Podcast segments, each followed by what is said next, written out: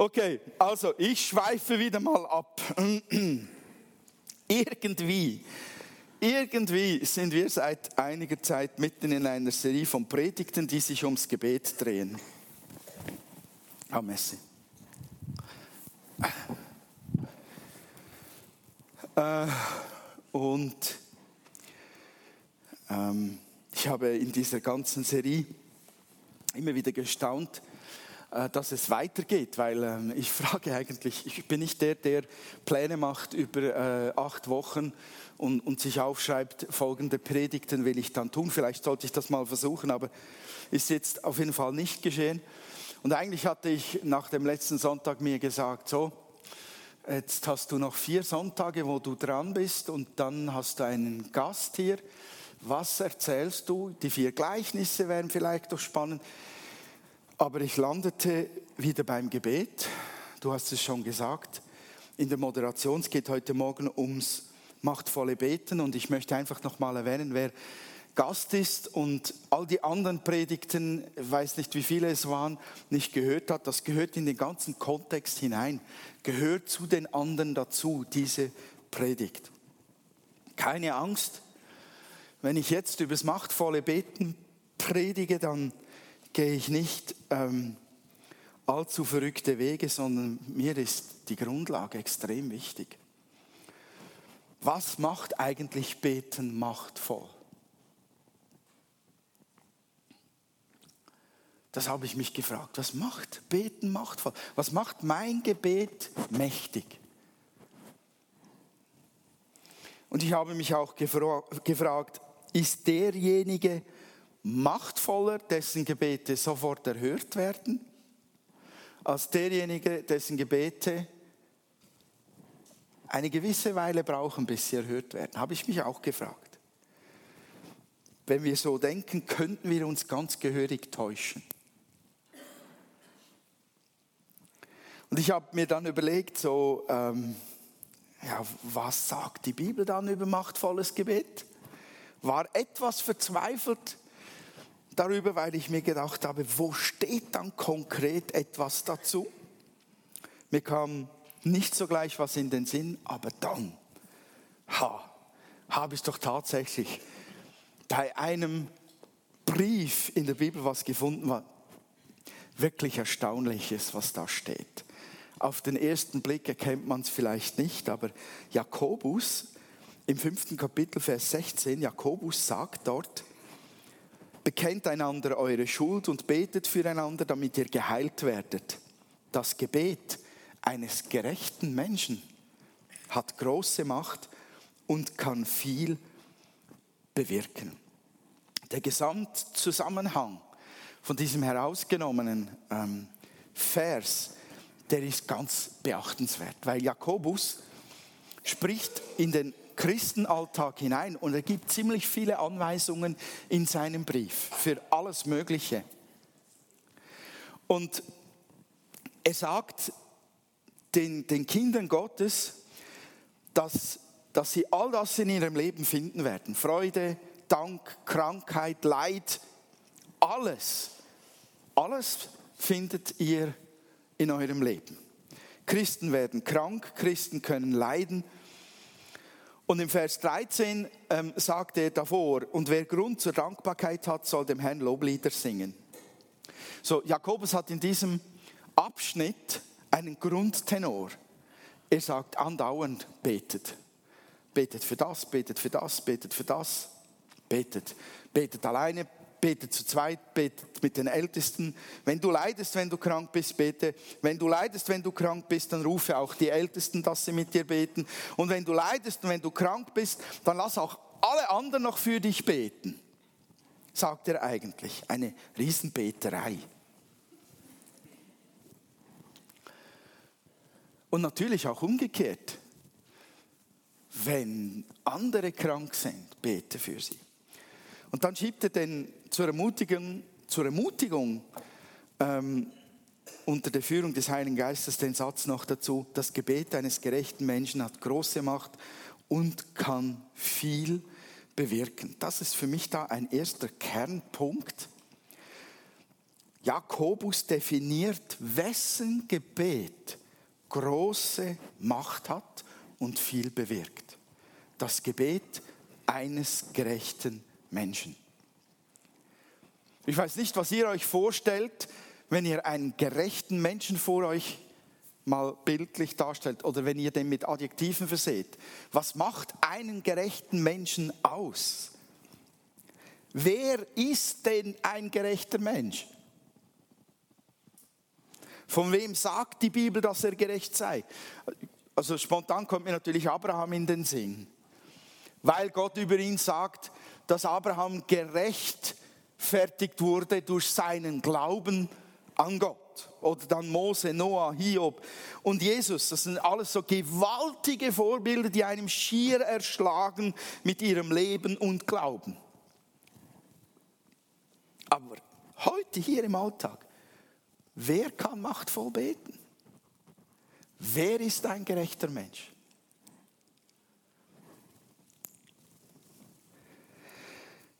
Ja, das habe ich vermutet, dass es ganz still bleibt.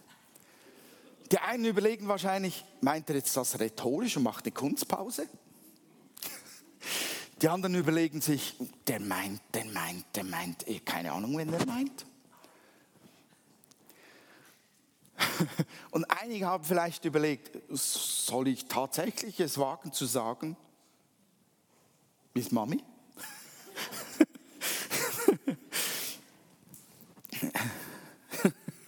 Laut der Bibel ist jeder ein gerechter Mensch, der an Jesus Christus glaubt, wiedergeboren ist und sein Leben unter die Herrschaft Jesu gestellt hat. Die Bibel sagt uns das in Römer 3, 25. Dort sagt das Wort Gottes, denn Gott sandte Jesus, damit er die Strafe für unsere Sünden auf sich nimmt und unsere Schuld gesühnt wird. Wir sind gerecht vor Gott wenn wir glauben, dass Jesus sein Blut für uns vergossen und sein Leben für uns geopfert hat. Und im Vers 28 vom Kapitel 3 heißt es, wir werden durch den Glauben vor Gott gerechtfertigt und nicht durch das Befolgen des Gesetzes. Wir sind gerechte Menschen, wenn wir glauben, neugeboren wurden, unser Leben unter die Jesu, Jesu Herrschaft stellen. Wir. Wir sind die Ersten, die machtvoll beten können.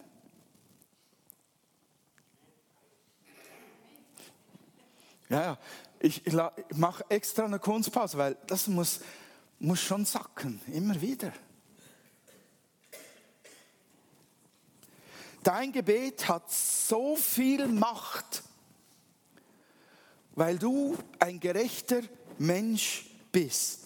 Nicht aufgrund von dem, was du jeden Tag Gerechtes tust, sondern aufgrund von dem Gerechten, dem einen Gerechten, der alles für dich getan hat, damit du gerecht genannt sein kannst, Jesus Christus. Das ist die absolute Grundlage für machtvolles, vertrauensvolles und glaubensvolles Gebet. Ich bin ein gerecht gemachter Mensch. Ich kann machtvoll beten. Das heißt, auch wer wir sind, bestimmt die Macht unseres Gebetes. Zuallererst, wer wir sind, bestimmt die Macht unseres Gebetes. Und ich möchte das weiter vertiefen. Ähm, die Gerechtigkeit, die Gott uns gegeben hat, macht unser Gebet also machtvoll. Und das Zweite ist unsere Stellung als Kinder Gottes. Also das eine ist die Gerechtigkeit, die wir haben, und das Zweite ist unsere Stellung als Kinder Gottes. Und ich möchte da nicht betonen, und das wiederholen, dass wir alle Kinder Gottes sind, obwohl das ähm, sehr, sehr gut ist und wichtig ist für unser Identitätsverständnis. Aber mir geht es da um, um ein anderes Detail darin. Wer, wer Vater oder wer Mutter ist und Kinder hat, der weiß ganz genau, wie das ist, wenn die Kinder einem etwas bitten oder wenn die Kinder etwas bewegt das bewegt unser Elternherz. Und da können ganz viele Leute mit Bitten kommen und sagen, ich hätte gern, würdest du mir und könntest du nicht. Die, die wir wirklich hören, die, die uns wirklich ans Herz gehen, das sind unsere eigenen Kinder. Auf die reagieren wir zuerst, weil das ist unser Fleisch und Blut. Das ist unsere DNA drin. Das ist unsere Family. Da, da, da, das ist unser Zuhause. Das, das sind wir. Wir Hillens oder wir Müllers oder wir Meyers. Meine Familie. Wenn die Anliegen hat, dann bewegt das nicht irgendein Geschäftsmannesherz, sondern ein Vaterherz und ein Mutterherz. Und das tickt komplett anders, wenn es um die eigenen Kinder geht, als wenn es um einen Fremden geht.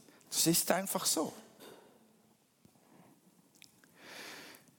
Und Jesus sagte einmal, er möchte, dass all unsere Gebete erhört werden, damit unsere Freude vollkommen sei.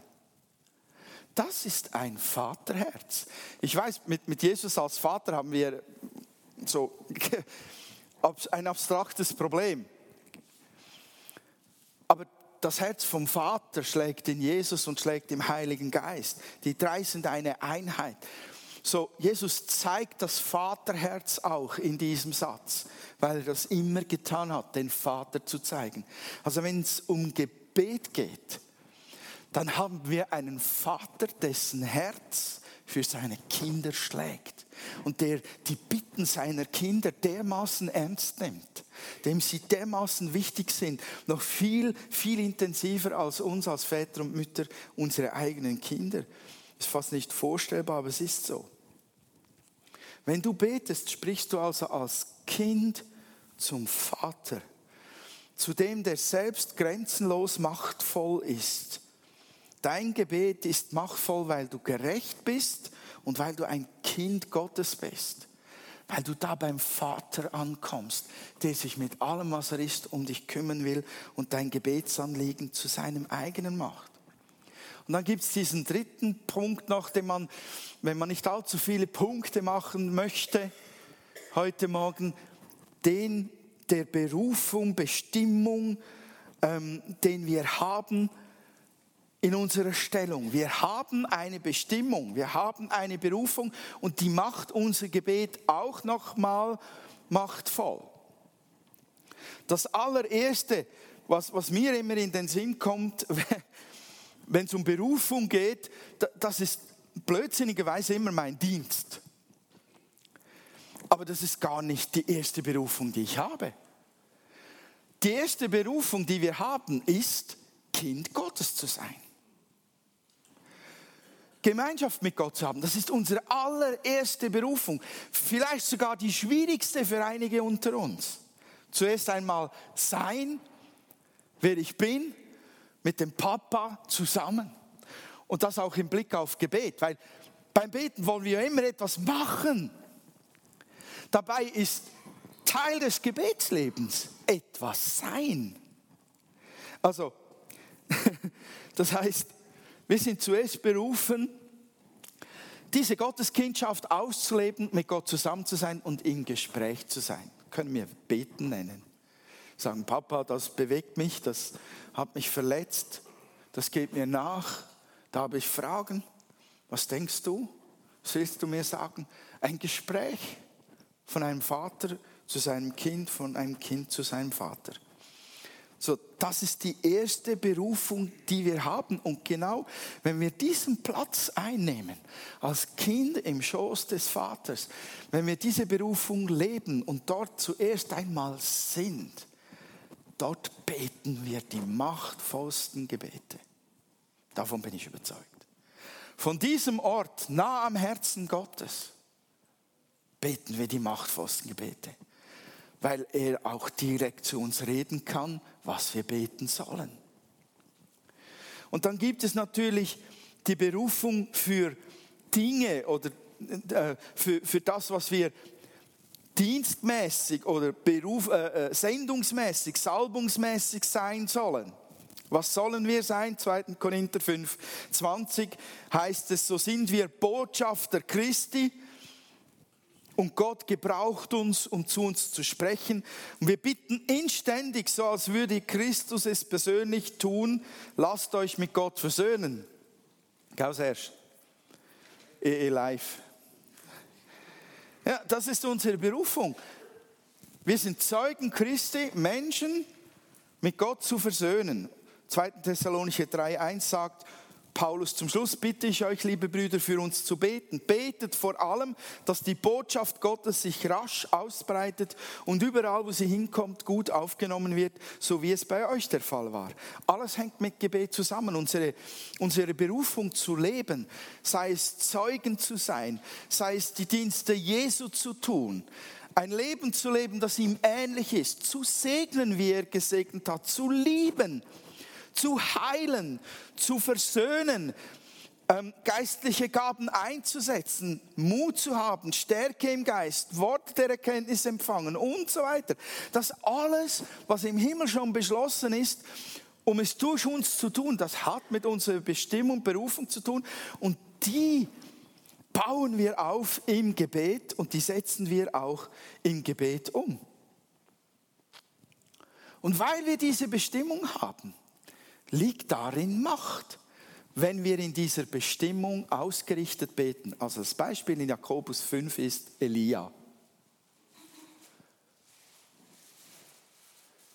Jakobus sagt, Elia war ein Mensch wie wir. Und er betete und der Himmel blieb drei Jahre lang verschlossen, gab keine Wolken, keinen Regen, never ever, Ende aus. Und dann betete er wieder und der Himmel ging auf und es regnete und alles wurde wieder grün. Ja, Elia hatte diese Macht in diesem Gebet, weil er mit diesem Gebet seine Berufung, seinen Auftrag ausführte. Weil Gott ihm sagte, bete, dass ich den Himmel verschließe. Bete, dass ich ihn öffne. Deshalb, weil Elia dem Auftrag Gottes gemäß betete, war sein Gebet derart machtvoll. Verstehen wir das? Wenn wir also im Auftrag Gottes unterwegs sind und unsere Berufung und Bestimmung leben und dabei beten, machtvoll, das ist machtvoll.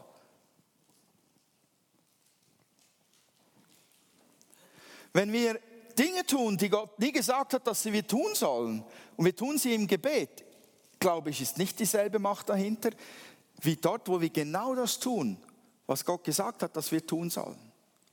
Weil er immer damit in Übereinstimmung sein muss, in welche Richtung unsere Gebete gehen. Wir sind also Berufene, das Reich Gottes auszubreiten, auch durch Gebet. Und darum ist unser Gebet machtvoll, wenn wir in diese Richtung beten. Also dein Gebet ist machtvoll. Erstens, ich wiederhole das, weil du gerecht gemacht bist, weil du ein gerechter Mensch bist. Zweitens, weil du eine einzigartige Stellung als Kind Gottes hast. Und drittens, weil du eine einzigartige Berufung hast, Dinge herbeizubeten. Die machtvollsten Gebete, die werden von denen gesprochen, die das glauben. Ich, bis dahin war meine Predigt für mich kein Problem vorzubereiten. Und an dem Punkt hier kam ich echt ins Grübeln. Was mache ich jetzt mit dem Rest der Zeit? Es ist eine, eine coole Aufzählung, oder? Es sind Basics, nichts Hochkompliziertes, nichts Verrücktes. Basics. Ich habe mir echt überlegt, weil es mir selber nahe geht, wenn ich eine Predigt vorbereite, geht mir das selber immer wieder nahe. Was müsste dann der nächste praktische Schritt aus der Erkenntnis heraus sein? Ich kann das nicht für jeden Einzelnen von euch beantworten. Das, das weiß, weiß jeder für sich im Herzen am allerbesten. Aber was mir passiert ist in der Vorbereitung ist, ich habe in mich hineingehört. Ich habe mich gefragt, wie sieht dann dein Gebetsleben aus? Wann betest du wofür? Und ich musste zugeben, dass ich eine, eine andere Lebenskultur mitbekommen habe, wenn ich ans Thema Gebet denke. Ich hatte zwei Kulturseiten, die mein Vorgehen ähm, zum Thema Gebet wirklich geprägt haben. Und zum einen ist das, das die menschliche, hochaktive Prägung, die ich mitbekommen habe, nämlich, ähm, dass ich zuallererst, wenn ich irgendeine Herausforderung sehe, zuallererst Lösungswege suche, menschliche Lösungswege suche. Und wir haben einen Überfluss an Lösungsmöglichkeiten hier in der Schweiz. Wir haben für alles Mögliche menschliche Lösungsansätze. Und wir haben Tonnen von Büchern, die uns Strategien fürs Gebet zeigen, die uns Strategien für die Lösung von Probleme geben. Wir haben Ärzte für die Heilung, wir haben Psychologen für die Seele und was weiß ich. Also das, das ist ganz normal, so wurde ich geprägt. Hast du ein Problem? Dann überleg dir die Lösung. Mach eine Strategie. Klemm dich ins Viertel. Gib Gas. Mach was. Reiß dich zusammen, sei diszipliniert. Ich war mir gewohnt, mir zu überlegen, was muss ich tun, damit ich dieses oder jenes erreiche. Und ich, äh, ich musste sagen, äh, so im Verlauf meines Nachdenkens war ich schockiert, wie einfach es mir fällt und wie schnell es läuft, ums Gebet herumzudenken, anstatt zuerst zu beten. Gott zu fragen, was ist denn deine Idee jetzt dafür? Was wäre deine Lösung oder was soll ich tun wirklich? Ich habe viele Ideen, Herr, aber was ist wirklich das Richtige? Anstatt zuerst zu beten, habe ich eine Kultur aufgesaugt von mach, studier und dann geh dran und beiß dich fest, bis es erledigt ist. Und vielleicht kurz davor bittest du Gott noch um seinen Segen für deinen Plan.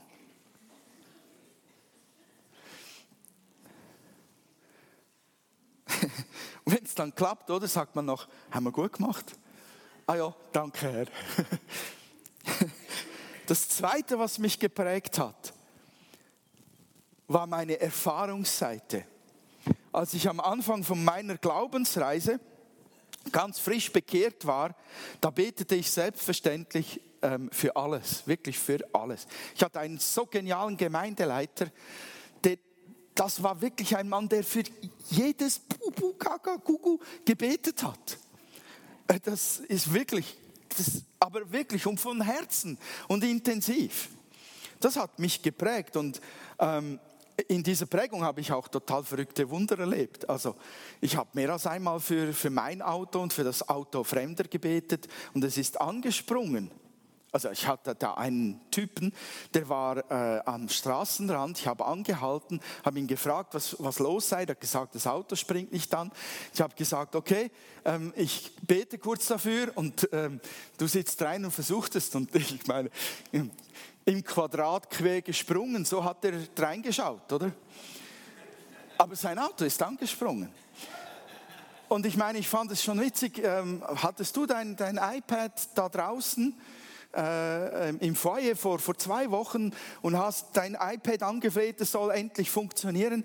Und wir haben noch gekichert zusammen. Irgendjemand hat gesagt, ja, du musst vielleicht dafür beten. Ich habe die Hand aufgelegt. Bam! Und es ist gelaufen. Also es ist total, sowas war ich gewohnt von Anfang an in meinem Glaubensleben. Neun von zehn Leute, für die ich gebetet habe, waren wirklich gesund. Das war ein Teil meiner Prägung. Und dann nach einer gewissen Zeit kamen unerhörte Gebete zu meinen Erfahrungen dazu. Und das hat mein Beten verändert. Auch das hat mein Beten geprägt. Teilweise hat es mit der Zeit mein Beten gelähmt. Es ist so schmerzhaft, wenn du, wenn du betest um Heilung und es wird nicht geheilt. Es ist so entmutigend, es ist so verletzend.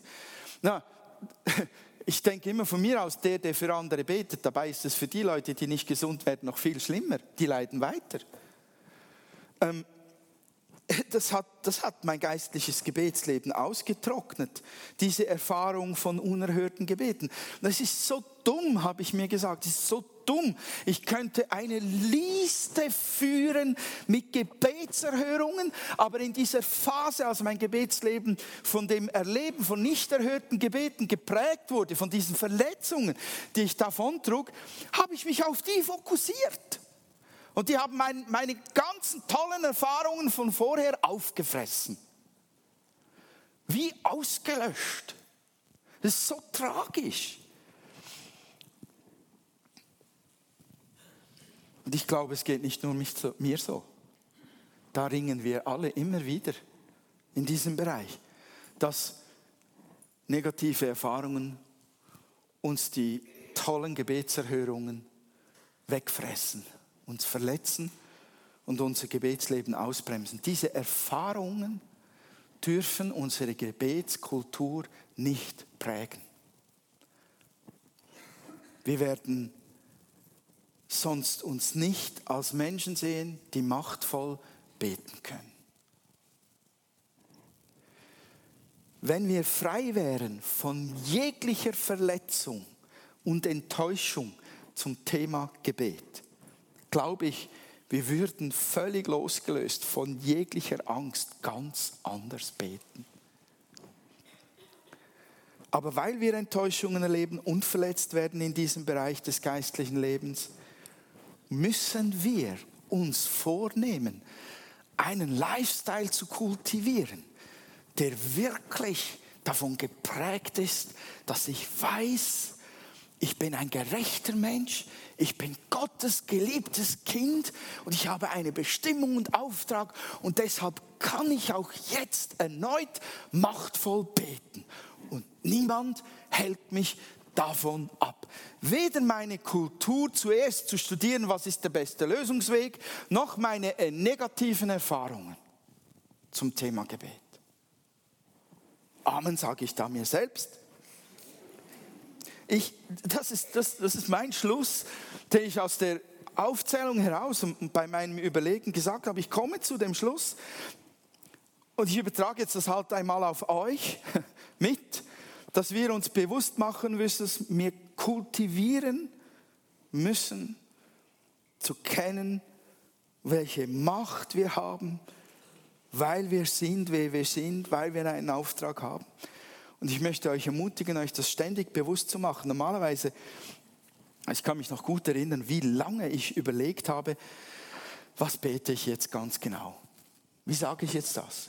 Welche Worte wähle ich? Wie stehe ich da? Wie lege ich die Hand auf?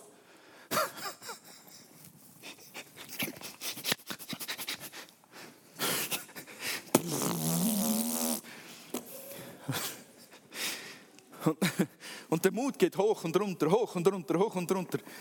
Und dann hast du noch jemanden nebendran, den du bewunderst und den du sagst, wow, der kann dann beten. Und dann sagt er auch noch, bete du zuerst. Oh. oh. Was bete ich jetzt genau? Was bete ich nur richtig? Wie ist das nur? Wie muss ich das ganz genau machen? Ich glaube, was wir wirklich kultivieren könnten, was uns wirklich im Thema machtvolles Gebet vorwärts bringt, ist genau in solchen Momenten zu sagen, weg mit dieser Kultur des Studierens. Herr, ich fokussiere mich darauf, ich bin ein gerecht gemachter. Ich bin dein geliebtes Kind und ich habe hier einen Auftrag. Und deshalb bete ich jetzt machtvoll leite mich. Ende aus. Ich glaube, das müssten wir kultivieren. Das eine ersetzen, sag jetzt mal das menschliche ersetzen durch das, was der Herr vom Himmel her uns geben will und uns prägen möchte.